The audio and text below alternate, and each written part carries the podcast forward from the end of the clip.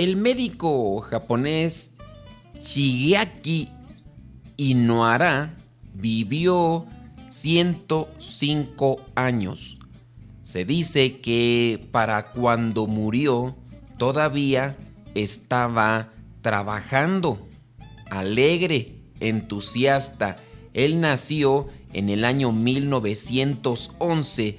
Se volvió uno de los médicos del mundo con más tiempo dedicado a la salud y a la felicidad de sus pacientes. Este médico fue uno de los pioneros en el trato más personal e individual con los pacientes e incluso después de su muerte sigue con inspiración para mejorar la calidad de nuestras vidas. Él comparte lo que son algunos consejos para mantenerse muchos años, pero sobre todo con jovialidad y obviamente con mucha alegría sirviendo a los demás. El primer consejo que nos da es comer bien.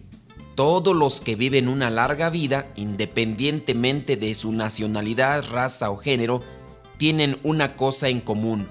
No tienen sobrepeso. Voy a repetir esto para que se quede mejor en la memoria. Los que han logrado tener una larga vida murieron sin sobrepeso.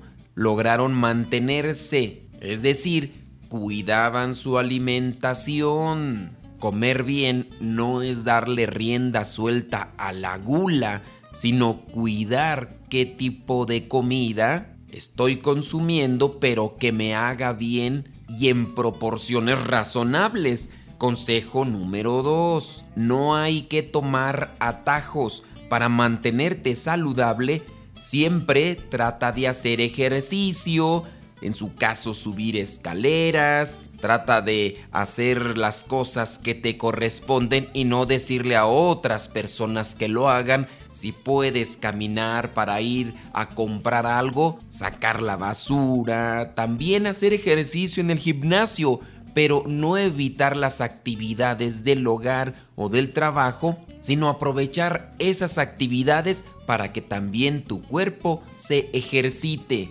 Consejo número 3. Redescubre tu energía juvenil.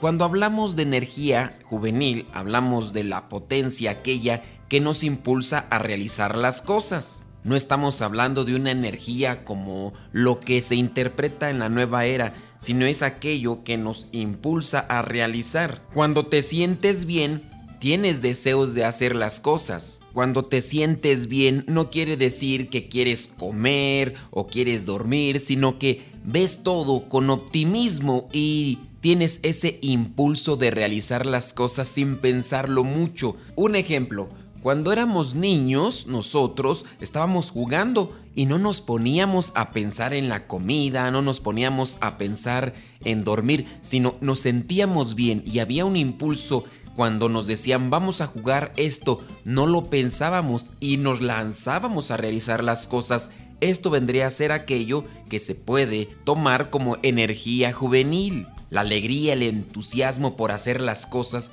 sin detenernos a pensar es que mañana voy a estar cansado, es que al rato no voy a dormir bien, como si lo llegamos a pensar en cierta etapa de nuestra vida. Este doctor japonés dice que él cree que podemos mantener esa actitud de adultos. Es mejor no cansar el cuerpo con demasiadas reglas y buscar aquellas cosas que nos dan alegría y optimismo. Y aquí no hay que aplicar el no voy a hacer entonces tantas cosas para tener siempre esa actitud positiva.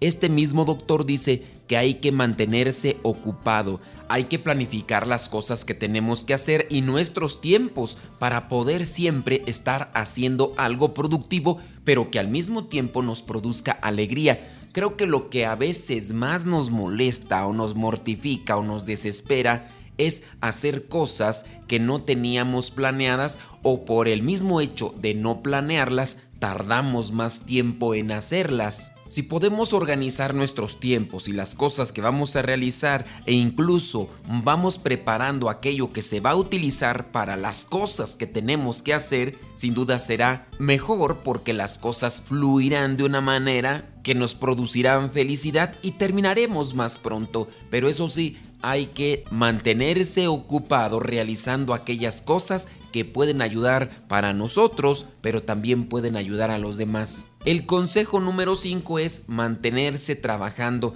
No hay necesidad de jubilarse jamás, dice este doctor. Algunas personas que han llegado a dejar de trabajar incluso comienzan a envejecer más. Independientemente si estás trabajando en una fábrica, pero el hecho de dejar de trabajar en esa fábrica que no termine el trabajo. Llegas a la casa, ya no trabajas en esa fábrica, pero ahora sí trata de buscar hacer aquellas cosas en tu casa, con tu familia o con tus familiares. El consejo número 6 es, sigue contribuyendo con la sociedad. Después de una cierta edad debemos esforzarnos para contribuir a la sociedad. Desde los 65 años, dice este japonés, trabaja como voluntario aún trabaja 18 horas, 7 días por semana y ama cada minuto. Dice él, ama cada minuto. Cuando este doctor escribió estas reglas, tenía 102 años. Él murió a los 105. El consejo número 7 dice, difunde tu conocimiento, comparte lo que sabes. A esta edad todavía el doctor compartía 150 conferencias al año, es decir, compartía lo que él había aprendido. Estas conferencias las daba para niños de secundaria, para jóvenes, para empresarios. Normalmente en cada conferencia hablaba una hora y media y lo hacía estando de pie para estar fuerte. Con esto yo recuerdo al padre Jorge Lorin que tenía más de 90 años y seguía por el mundo dando aquellas conferencias que vino a recapitular después de muchos años y lo hacía de pie el padre Jorge Loren y con aquella voz potente que lo caracterizaba. Consejo número 8 de este japonés. Entiende el valor de las diferentes disciplinas. La ciencia por sí sola no logra curar o ayudar a las personas. La ciencia nos trata a todos como una sola cosa, pero las enfermedades son individuales. Cada persona es única y las enfermedades están conectadas con los corazones.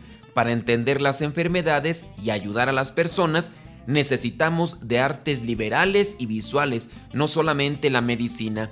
Aquí pondríamos como ejemplo buscar hacer aquellas cosas que son como hobbies, pero que al mismo tiempo nos dan esa alegría de vivir y que al mismo tiempo robustecen lo que es el sistema inmunológico, lo que son conocidos como las defensas. Consejo número 9. Busca realizar aquellas cosas con total libertad que te dan felicidad. Por ejemplo, cantar a grandes voces, aunque no tengas el talento para cantar, pero eso te da a ti felicidad, hazlo así. Solamente una recomendación, no vayas a hacerlo en público, trata de hacerlo en aquellos lugares donde tú tengas tu o en el monte donde no te escucha nadie. Número 10. Resiste al materialismo. No te vuelvas loco por acumular cosas materiales. Recuerda, no sabes cuándo te tocará y nosotros no nos llevaremos nada de aquí. Hay personas que se obsesionan en acumular cosas materiales pensando que eso da la felicidad, pero cometen una gran equivocación. No al materialismo, dice este japonés. Número 11. Ten modelos o inspiraciones de vida, referencias, ten en cuenta aquellas personas que han logrado algo y que te puedan inspirar para que tú también alcances aquellas metas que son para tu bienestar, tanto corporal como espiritualmente. Aquí una recomendación personal es conocer la vida de los santos y que ellas a su vez te inspiren. Número 12 y último, no subestimes el poder de la diversión. Una persona que se mantiene siempre alegre alegra a los demás y también mantiene sus defensas altas y las enfermedades como tal no le afectarán. Nosotros agregamos la oración, tener una comunicación con Dios en la oración, en la meditación, en la reflexión, también te dará esa carga de alegría, de esperanza, de felicidad y también podrás mantenerte en una actitud siempre alegre, generosa y disponible. Busca la palabra de Dios que te alimenta, Busca los momentos de silencio en los cuales puedas meditar sobre las cosas que te da Dios.